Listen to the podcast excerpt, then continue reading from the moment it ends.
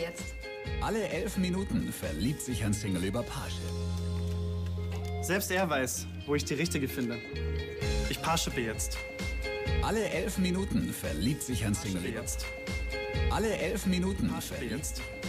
Alle elf Minuten verliebt. jetzt. Alle elf Minuten. Alle elf Minuten. Mensch, Deutschland ist das romantischste Land in ganz Europa, ja? Alle elf Minuten kommen Singles zusammen, erleben die Fülle des Lebens und werden glückliche Ehepaare. Wow, wie gut ist das denn? Und du sitzt dort, denkst dir, wahrscheinlich, ne? ich warte seit fünf Jahren darauf, dass der richtige Partner, die richtige Partnerin kommt, von wegen elf Minuten. Das kann ja schon ganz schön unter Druck setzen, findet ihr nicht? Diese, ja, dieser Hype, ohne Partner bist du doch nur eine halbe Nummer. Du lebst ein zweite Klasse Leben. Willkommen zu unserer Predigtreihe Parship, wie Beziehungen gelingen können. Und heute ist das Thema tatsächlich, ist mein Leben ohne Partner sinnlos? Man könnte manchmal den Eindruck haben, dass einem das eingeredet wird, wenn man bedenkt, wie viele Datingportale es gibt. Angefangen von Tinder über die Klassiker Bauer sucht Frau, Parship oder The Bachelor. Bachelorette gibt jetzt auch. Also ich könnte jetzt unzählig viel aufzählen. Ex on the Beach und so weiter. Unglaublich viele Angebote. Und das schwirrt dir so durch die, durch, um die Ohren. Und wenn du auf dem Bahnhof stehst, hast du definitiv irgendwie so ein Parship-Plakat vor dir alle elf Minuten. Und es dröhnt von allen Seiten, hey, wenn du noch keinen hast, noch keinen hast, dann stimmt was nicht mit dir. So ein bisschen empfinde ich das zumindest, dass das so richtig gehypt ist in unserer Gesellschaft und man richtig durcheinander kommt, wenn man momentan gerade solo ist. Meine Frage ist, warum ist das eigentlich so? Und wir haben letzte Woche schon von meinem Kollegen Kai Flottmann ein starkes Zitat gehört, der einen deutschen Philosophen und ähm, Bücherschreiber zitiert hat, Sven Hillekamp, der sagt folgendes. Nie zuvor in der Geschichte waren Liebeshoffnung und Liebeserwartung der Menschen so groß. Jetzt kommt das Eigentliche. Nie zuvor war das Glück, das sie ersehnten und suchten, so weitgehend deckungsgleich mit Liebesglück. Also, dass der Mensch das Glück des Lebens sucht, ist ja völlig normal. Aber dass das quasi so einem suggeriert wird, das Glück des Lebens ist quasi deckungsgleich mit dem Glück in einer Beziehung. Das ist so das, was er aussagen möchte. So, das ist der, das gesellschaftliche Klima, in dem wir uns bewegen. Das ist zumindest eine These. Und der möchte ich heute Morgen mal ein bisschen nachgehen in, dieser Predigt und gleichzeitig die Frage stellen, stimmt das überhaupt mit der Lebenswirklichkeit der 35 Prozent der Bevölkerung überein? Denn 35 Prozent der Bevölkerung zwischen 21 und 69 leben als Singles. Das ist ja nicht unbedingt eine kleine Gruppe. Ne? Stimmt das mit ihrem Lebensgefühl tatsächlich auch überein, dass sie quasi das Glück des Lebens ständig verpassen? Diese beiden Fragen also möchte ich gerne mit euch mal heute Morgen so ein bisschen bedenken. Zunächst einmal möchte ich mal festhalten, dass Menschen in der Beziehung zwischen Mann und Frau das Lebensglück schlechthin suchen und das da quasi gleichsetzen, ist geschichtlich gesehen überhaupt nicht selbstverständlich. Hast du gewusst, dass bis vor ungefähr 150, 170, 180 Jahren etwa 50 Prozent der Bevölkerung nie im Leben einen Partner hatte? Hast du das gewusst? 50 Prozent der Bevölkerung haben über Jahrhunderte lang, vom Mittelalter ungefähr angefangen, bis ins 19. Jahrhundert rein, überhaupt nie einen Partner gehabt. Ja, wenn, dann irgendwie so ein Schäferstündchen an der, an der Ecke oder so. Aber nicht verheiratet, keine Familie, nix. Und wenn man dann fragt, warum ist das so gewesen, es lag an der Kohle. Die konnten sich gar nicht leisten. Und die Behörden sozusagen, also die Leute, die das Land regiert haben oder die Stadt, in der du gewohnt hast, die haben gesagt, nee, nee, nee, du kriegst keine Heiratserlaubnis, du kannst dich ja selber kaum ernähren. Und wenn du jetzt auch noch vier, fünf Kinder bekommst, wer sollen die bezahlen? Das müssen wir alle bezahlen. Das müssen die anderen bezahlen von der Armenkasse. Das können wir nicht, wir haben nicht so viel Geld. Wäre damals schon Hubertus Heil unser Sozialminister gewesen, wäre das kein Problem gewesen. Er findet immer eine Lösung. Aber damals hat man nur das ausgeben können, was man hatte. Und deswegen hat die Obrigkeit quasi sehr restriktiv gesagt, wenn alle heiraten, aber ihre Familie nicht ernähren können, es gibt ein Chaos. Kann man irgendwie verstehen, ist aber auch trotzdem fürchterlich, die Vorstellung, nicht wahr? So arm waren die Menschen. Also es hat ziemlich lange gedauert, bis romantische Liebe überhaupt Fuß fassen konnte hier in Europa. Das ist gerade mal 200 Jahre her. Die romantische Liebe ist erst im 19. Jahrhundert geboren worden. Und daher kommt so diese Vorstellung, ihr habt es vielleicht schon mal gehört, wir brennen zusammen durch. Der Begriff kommt eigentlich aus dieser Zeit der romantischen Liebe, 19. Ah, Jahrhundert. Da könnt ihr tolle Romane leben, lesen, ja, wo dann irgendwie so ein Adeliger eine Bauernfrau heiraten möchte. Eigentlich geht das gar nicht, die Standesunterschiede, das hätte einen Riesenskandal gegeben. Also sagte er zu dir, komm Betty, wir hauen einfach ab. Und dann viele sind nach Amerika ausgewandert, da hat dann keiner drauf geschaut und durchgebrannt, so ja, ohne Geld, ohne Mittel, einfach nur die Liebe. Wir werden es schon schaffen, du und ich gegen den Rest der Welt. Das kommt eigentlich so aus diesem 19. Jahrhundert, das ist noch ziemlich neu, ziemlich jung. Und, ähm, und daher, dieser Hype, den wir heute erleben, den gab es früher überhaupt nicht. Natürlich haben auch früher schon Menschen davon geträumt, den richtigen Partner zu finden, auch wenn sie nicht durften, ist doch klar. Das liegt ja ganz tief drin im Menschen. Es ist quasi konstitutiv für das Menschsein, dass sie sich sehnt nach dem Gegenüber, nach der Frau, nach dem Mann, der ihn erfüllt, der zu ihm passt oder zu ihr passt. Und wir lesen das schon in der Schöpfungsgeschichte. Ich möchte das mal gerne nochmal wiederholen, auch wenn jeder oder die meisten diesen Text kennen. Aber es ist nochmal wichtig, das so äh, nochmal so mitzunehmen. Gott der Herr sprach, ganz am Anfang der Bibel, zweites Kapitel der Bibel. Gott der Herr sprach, es ist nicht gut, dass der Mensch allein sei. Ich will ihm eine Hilfe machen, die ihm entspricht. Gegenüber, dieses Entsprechende, was wir in uns selber gar nicht haben. Danach sehen wir uns. Und dann heißt es weiter, darum wird ein Mann seinen Vater und seine Mutter verlassen und seiner Frau anhangen und sie werden ein Fleisch sein. Durchbrennen. Ne? Ich lasse alles hinter mir, mein Elternhaus, Vater, Mutter, egal, mit der muss ich unterwegs sein. Klingt super, oder? Ist ein Gedanke Gottes und es liegt tief im Menschen drin. Es ist völlig menschlich, normal und es ist gut, wenn wir das auch zulassen und das gar nicht kleinreden jetzt. Und trotzdem müssen wir schon sagen, es ist ein ziemlich starker Hype in unserer Gesellschaft, der uns manchmal in eine Schieflage reinbringt. Es gibt einen Medienpsychologen, der heißt Richard Lemke, der sagt, in der Breite, wie wir das heute haben, mit diesen tausend Angeboten, diesen tausend Stimmen, du musst, du sollst, du könntest, in der Breite hat es das noch nie gegeben. Das ist schon was Besonderes in unserer Gesellschaft. Und ich möchte Folgendes sagen. Ich glaube, auf der einen Seite liegt es daran, dass Menschen oder dass heute dieses Bedürfnis des Menschen super stark kommerzialisiert wird. Also die Leute machen Geschäfts Geschäftsmodell daraus. Das gilt ja bei anderen Sachen auch. Ich bin durstig, möchte was Leckeres trinken, also kommt Coca-Cola für mich in Frage. Ne? Da wird noch ein gutes Lebensgefühl darum gebaut und denke ich mir, wow, eine coole Coke ist einfach unverzichtbar, die brauche ich. Und die kriegst du überall in der ganzen Welt, selbst im Himalaya da oben. Da habe ich, hab ich so einen Kiosk gefunden, da war nur ein Kühlschrank drin und sonst gar nichts. Und in dem Kühlschrank gab es Cola. das ist wirklich so, ja. Wir haben kaum Wasser gehabt, ich könnte mir nicht mehr die Haare waschen, aber Cola gab es. Krass. Also dieses Bedürfnis, Werbung setzt ja immer am Bedürfnis des Menschen an, übersteigert es, damit du es kaufst. Also ich glaube, es ist einfach ein Geschäftsmodell und viele verdienen sich Haufen Kohle damit, mit der Sehnsucht des Menschen. Und in dieser digitalen Welt, wo du überall Bilder um dich herum hast, wird es halt massiv nach oben getrieben. Das ist das Erste. Aber das Zweite, was ich mir denke, ist, warum kann das so ein starkes Gewicht haben? Weil ich glaube, wir leben in einer Gesellschaft, die davon geprägt ist, dass der Mensch keine große Idee mehr hat. Dass die Gesellschaft, in der wir leben, keine Vision hat. Hast du eine Idee, welche Vision Deutschland hat? Äh, nee, eigentlich nicht. Die einzige Vision, die wir hören von, unserer, von unseren Regierenden ist, alles ist gleich gut. Wir feiern Diversity, die hatten wir ja schon, die Predigtreihe. Also ganz viel, ganz viel ist möglich, jeder kann nach seiner Fasson selig werden. Okay, das ist eine feine Sache, aber eine Vision ist was anderes. Man hat keine überwölbende Idee mehr, die alle Menschen irgendwie zusammenbringt. Man hat keine Mitte mehr. Das war früher doch sehr, sehr anders. Bis ins 20. Jahrhundert rein gab es so die großen Utopien der Menschheit. Oder man nennt sie auch die Meta-Stories, ja, die Metanarrative. Was bedeutet das? Bedeutet eigentlich, dass der einzelne Mensch in der Gesellschaft sich immer zugehörig gefühlt hat zu einer Schicksalsgemeinschaft, die größer ist als er selber. So die jungen Männer hier unter uns, wenn du vor 100 Jahren gelebt hättest, da brach der Erste Weltkrieg aus. Ich sag dir, die meisten von euch hätten den inneren Wunsch verspürt, war das tatsächlich in ganz Europa, auf zu den Waffen, Freunde. Ich will für mein Vaterland kämpfen. Das ist nicht in Ordnung, was hier passiert.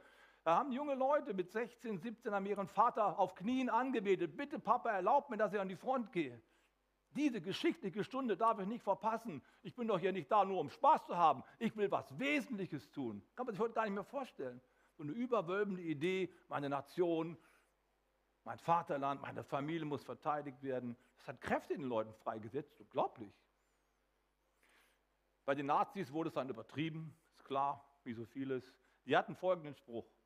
Du bist nichts, dein Volk ist alles. Du bist nichts, dein Volk ist alles. Es geht nicht um deine Bedürfnisse, es geht um die große Idee. Wir gemeinsam haben eine geschichtliche Sendung für die Welt. So ungefähr hat sich das angehört. Und im Kommunismus gab es ähnliche Sprüche. Also die großen Ideen haben den Menschen in eine Spannung gebracht, die ihn über sich selbst hinausführen. Und deswegen war das Thema Partnerschaft schon da, aber nicht so überwältigend mächtig wie jetzt. Heute ist der Mensch auf seine Bedürfnisse, auf seine Gefühle zurückgeworfen. Was anderes gibt es nicht mehr. Und jetzt musst du quasi ständig in dich reinhorchen. Wie geht es mir? Wie fühle ich mich? Tut mir das gut? Und ich sage dir eins, das tut dir nicht gut.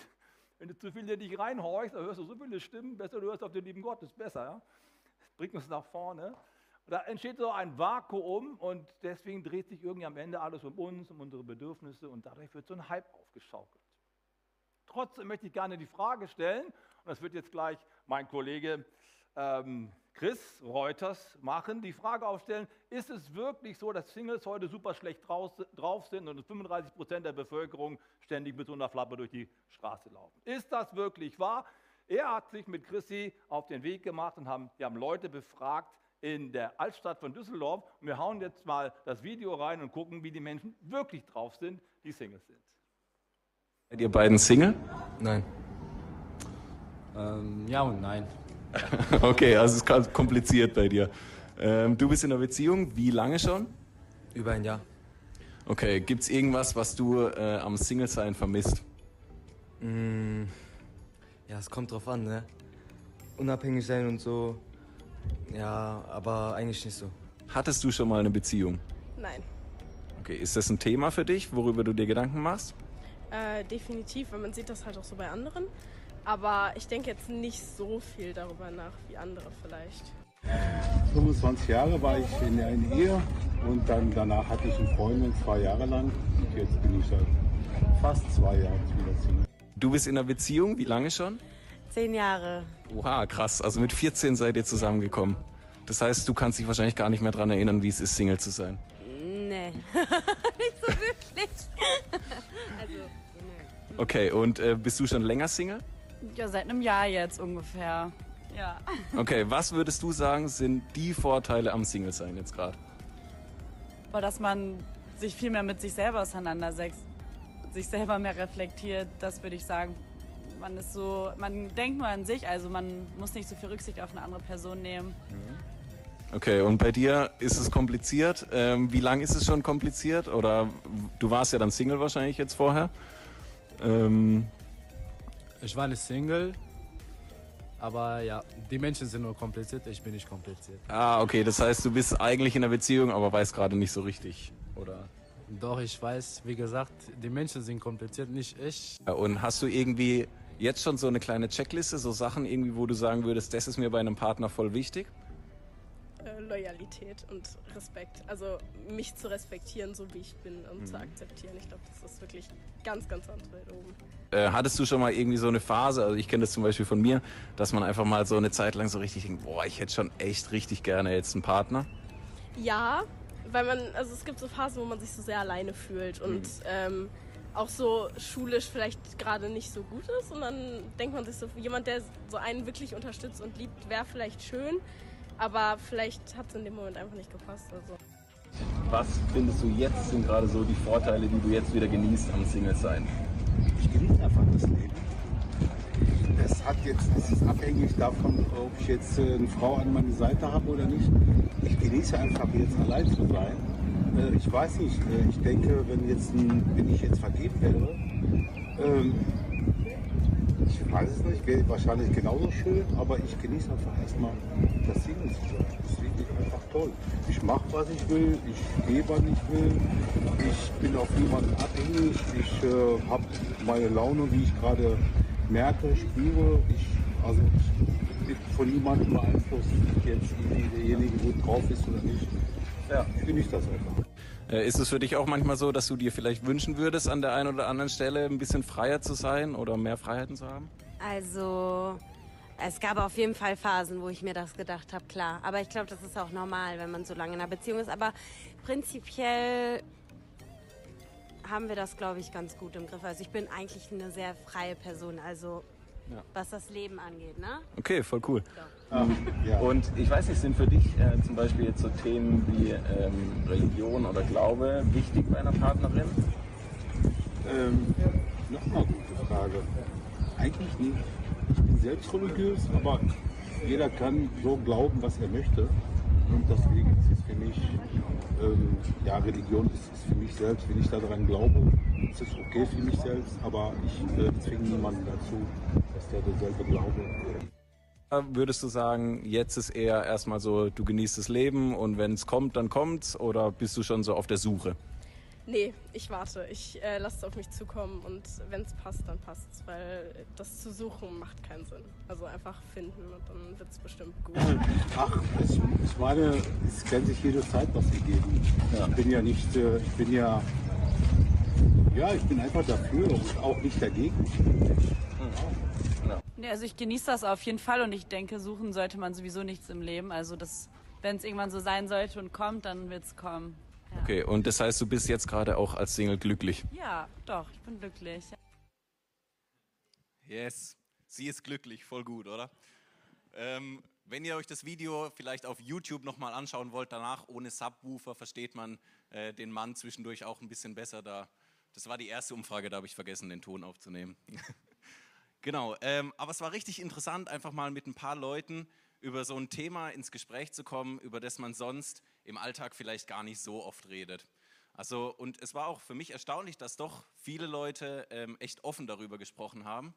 Und es war auch wirklich vieles dabei, was ich eigentlich auch genauso sagen würde, was die Vorteile am Single-Sein sind. Zum Beispiel, dass du einfach Freiheit hast, dass du wie in meinem Fall zum Beispiel innerhalb von ein paar Jahren von Düsseldorf nach Karlsruhe, nach Lörrach und wieder zurück nach Düsseldorf ziehen kannst, ohne dass du dir Sorgen machen musst, okay, wie kommt mein Partner da hinterher?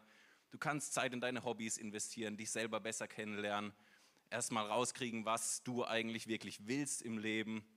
Und vor allem auch ganz wichtig, an so Tagen wie heute, wenn dir eh schon warm ist, hast du nicht auch noch die, die Hand von deinem Partner auf dem Oberschenkel. Also lauter Vorteile am Single-Sein. Und ich fand es auch echt erstaunlich, dass eigentlich alle Leute, mit denen ich gesprochen habe, äh, überwiegend positiv über Single-Sein gesprochen haben. Ähm, es ist zwischendurch angeklungen und auch in anderen Gesprächen, die ich äh, abgesehen von der Umfrage noch geführt habe, habe ich das dann doch immer wieder rausgehört, dass wenn Leute am Single-Sein was nicht so nice finden, also das Problem am Single-Sein für die meisten Leute ist Einsamkeit. Dass man einfach manchmal das Gefühl hat, hey, ich weiß nicht, die anderen Leute um mich rum, die haben vielleicht alle Partner und ich sitze am Wochenende irgendwie nur zu Hause, alle anderen sind draußen und ich habe aber irgendwie keinen, mit dem ich was machen kann. Ich kann meine Emotionen, meine Gefühle, meinen Alltag nicht mit jemandem teilen. Und das ist für viele Leute echt ein Problem. Und Bernhard hat es auch schon gesagt, die Bibel sagt uns das ja auch. Ähm, ganz am Anfang von der Bibel sagt Gott schon, es ist nicht gut, dass der Mensch allein sei. Und ich setze sogar noch einen drauf. In Prediger 4 ähm, gibt es einen Bibelvers, da steht, so ist es ja besser zu zweien als allein, denn sie haben guten Lohn für ihre Mühe. Fällt einer von ihnen, so hilft ihm sein Gesell auf. Und der Vers geht weiter, wehe aber dem, der alleine unterwegs ist und fällt, denn es ist niemand da, der ihm aufhelfe. Also ich würde sagen, wir Singles, wir haben ein Problem. Aber es ist nicht so, dass es unbeantwortet bleibt. Die Bibel gibt uns eine Antwort darauf. Und dazu habe ich gleich den nächsten Bibelvers auch noch dabei. Da steht in Sprüche 17, Vers 17, ein Freund liebt alle Zeit und ein Bruder wird für die Not geboren. Und das ist für mich ganz persönlich.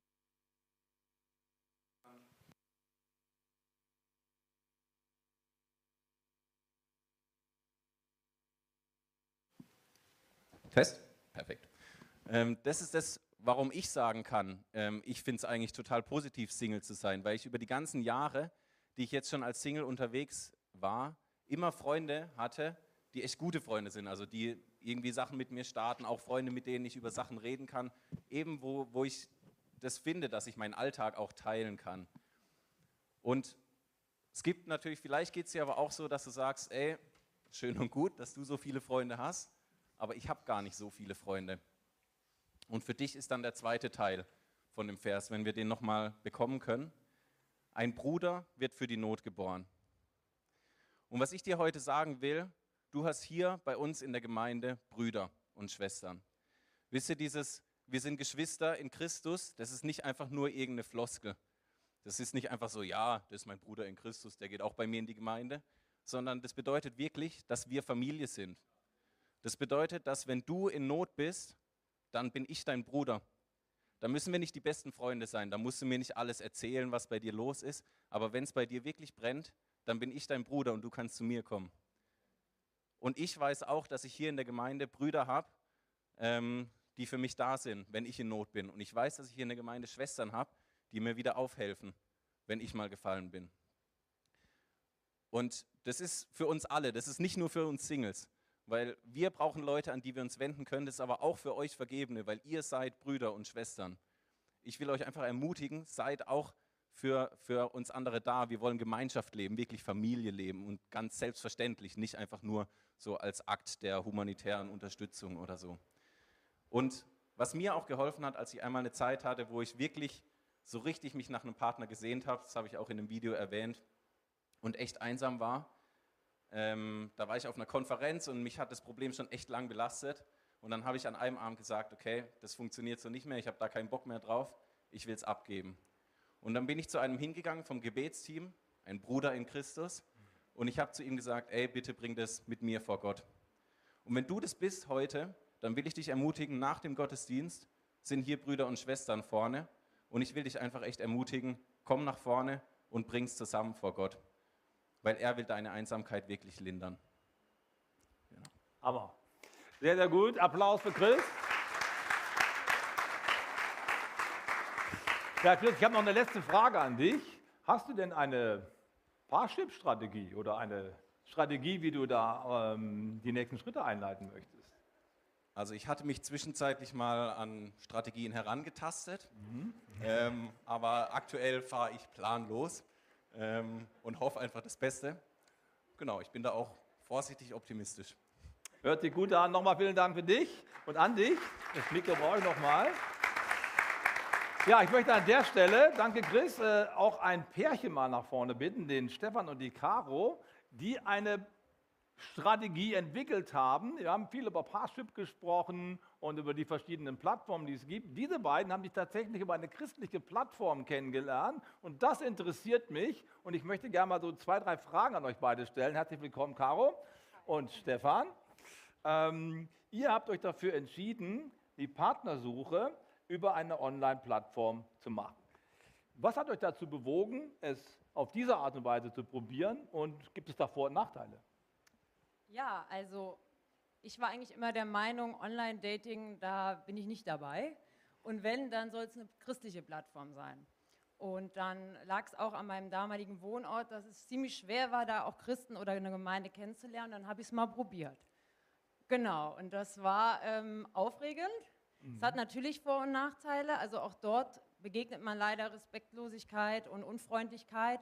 Aber ähm, ja, Vorteile sind auf jeden Fall, man hat schon mal einen ersten Eindruck über Fotos, über einen Steckbrief. Ja, und so kam es, dass ich mich dann da auch mal angemeldet hatte. Mhm. Ähm, ja, bei mir ähnlich, beziehungsweise ich hatte mich damals da angemeldet ähm, auf dieser Plattform Himmlisch Plaudern, kennt vielleicht der eine oder andere. Das war 2010, ähm, mit 20 damals ging es auf jeden Fall darum, auch mal so die erste Freundin kennenzulernen. Und aus der äh, Gemeinde kam dieses Thema auf. Diese Plattform wurde 2008 gegründet und dann war das so ein, zwei Jahre später. Und dann dachte ich mal, ja, mal anmelden, mal gucken, was da so passiert. Ich habe dann tatsächlich festgestellt, dass da nicht so viel passiert ist, weil war wahrscheinlich noch irgendwie zu jung, zu frisch. Und dann war ich da ähm, irgendwann wieder inaktiv. Und genau, das hat dann letztendlich ähm, zehn Jahre gedauert. Also 2019 war ich dann wieder Single mit 29 und habe dann gedacht, okay, so jetzt ähm, würde ich schon gerne meine Traumfrau fürs Leben kennenlernen, die ich dann auch heirate. Und ähm, ja.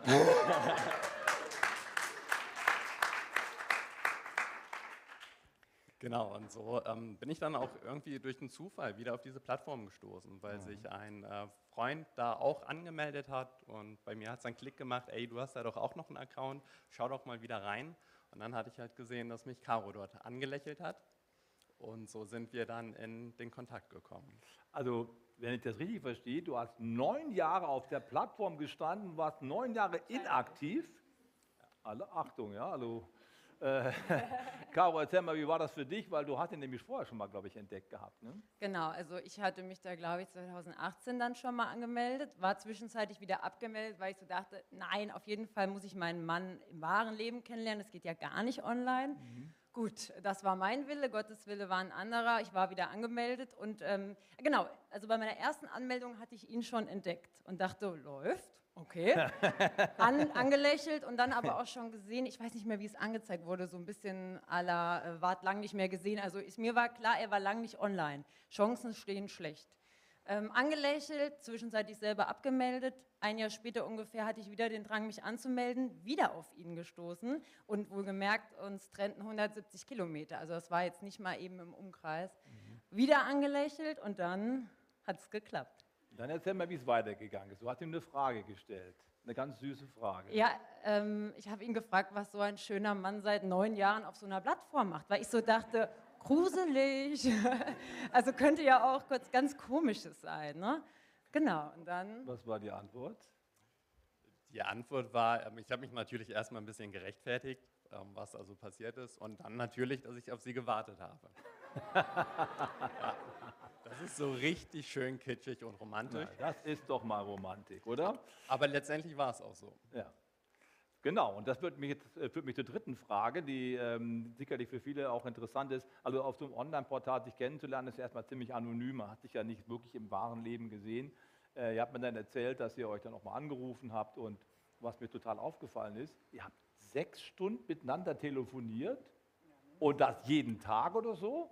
Äh, erzählt mal, was war da los? Wie konnte das passieren, dass ihr euch so viel zu sagen hattet, obwohl ihr euch gar nicht kennt?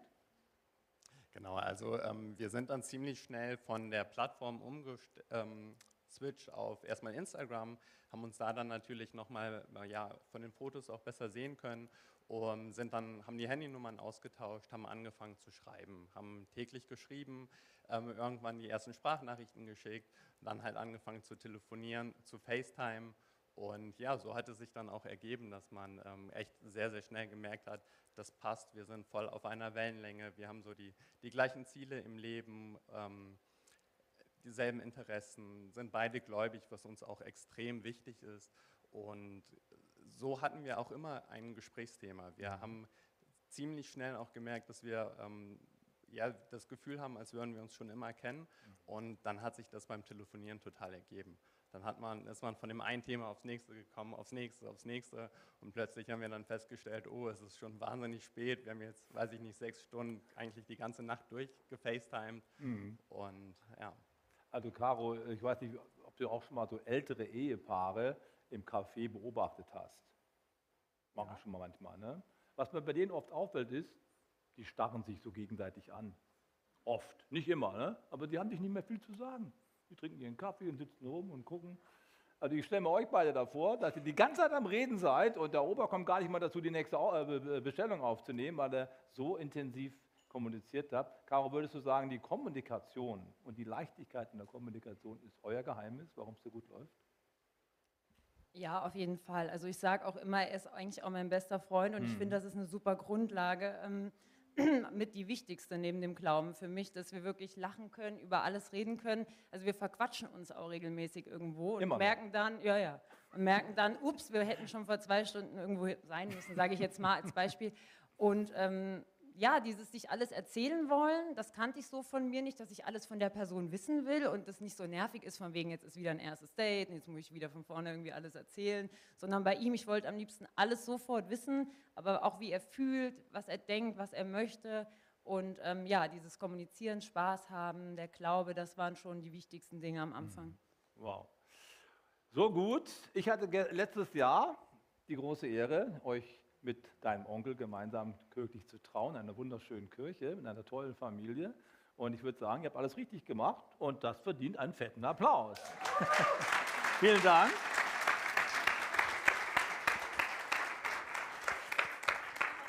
Vielen Dank, dass ihr uns hier Rede und Antwort gestanden habt. Ist ja auch nicht selbstverständlich. Aber vielleicht hat es dem einen oder anderen Mut gemacht, auch mal dran zu bleiben. Neun Jahre und trotzdem dran zu bleiben und nochmal zu blinzeln und so. Das ist manchmal auch sehr wichtig.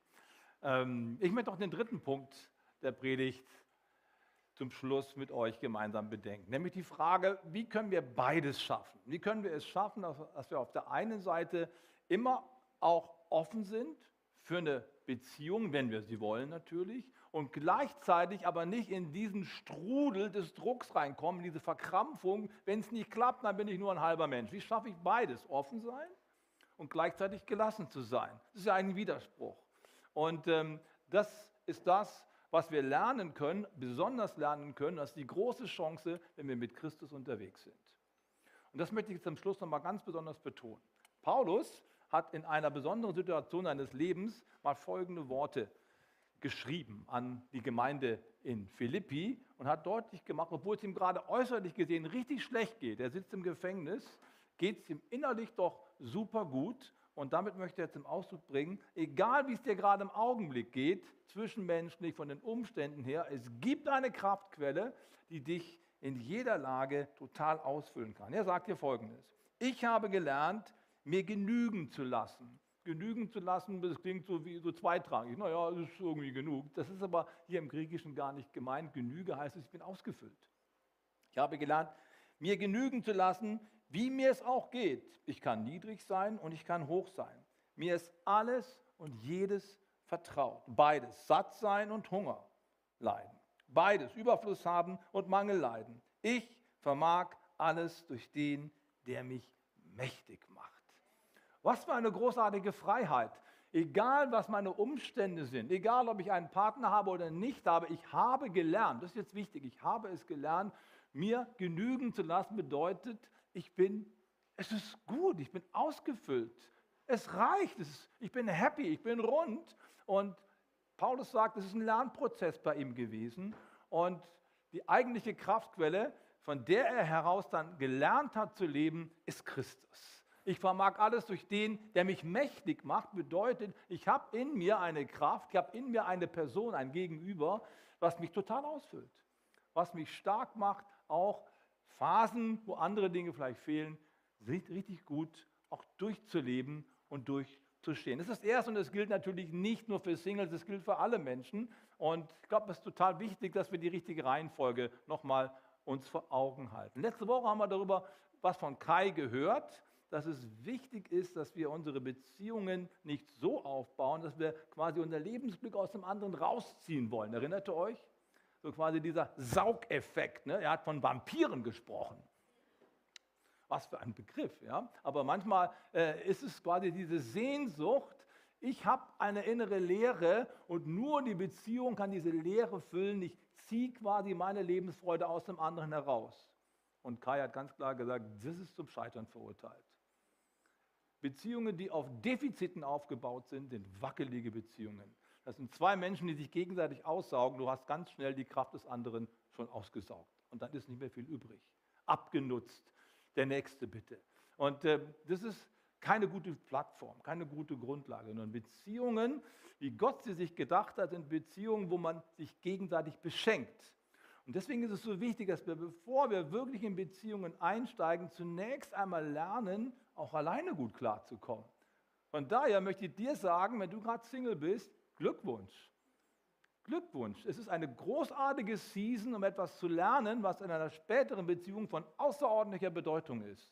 Nämlich sich genügen lassen zu können, rund zu sein in mir und den anderen nicht aussaugen zu müssen. Dann bin ich befreit, den anderen beschenken zu können.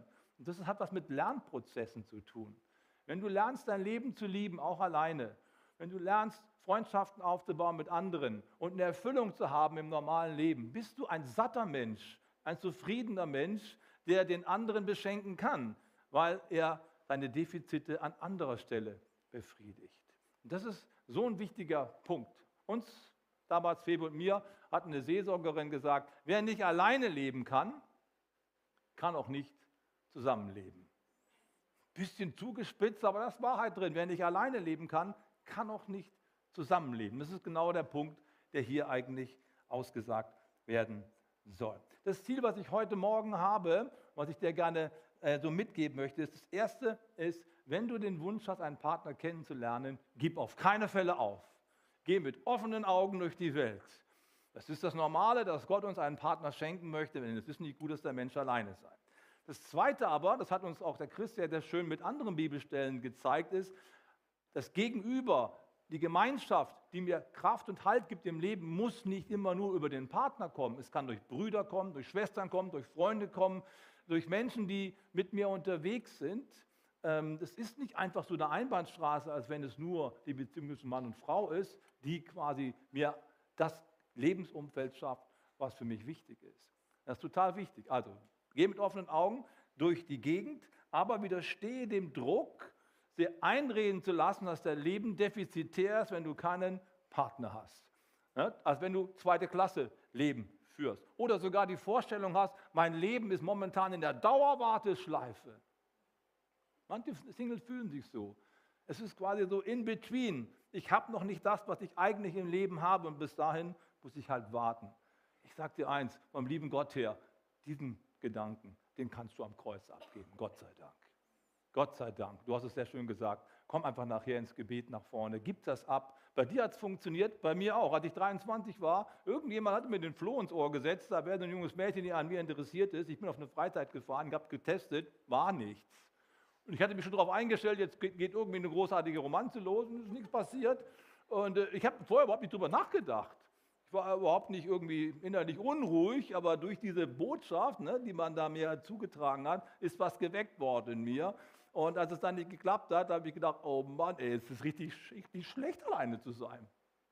Und dann weiß ich noch, wie ich nach Hause gefahren bin von dieser christlichen Freizeit. Ich war richtig fertig. Und dann ich, habe ich mich vor meinem Bett hingekniet und habe angefangen zu beten. Und gebetet und gebetet, mir sind die Tränen geflossen. Ja. Gott, das kann nicht sein, ich bin alleine. Und was sage ich denn jetzt noch? Wie soll es weitergehen? Ich habe eine Stunde gebetet dort, war am Flennen. Und dann ist mir Jesus begegnet. Und plötzlich habe ich Jesus gesehen als jungen Mann und da sagt sie mir, schau mal, ich habe auch keine Partnerin. Ich bin auch alleine. Ist mein Leben etwa zweitklassig? Nee, bestimmt nicht. Und außerdem, ich habe auf eine Partnerin verzichtet, damit du mal eine haben kannst. Komm mal zur Ruhe, Junge.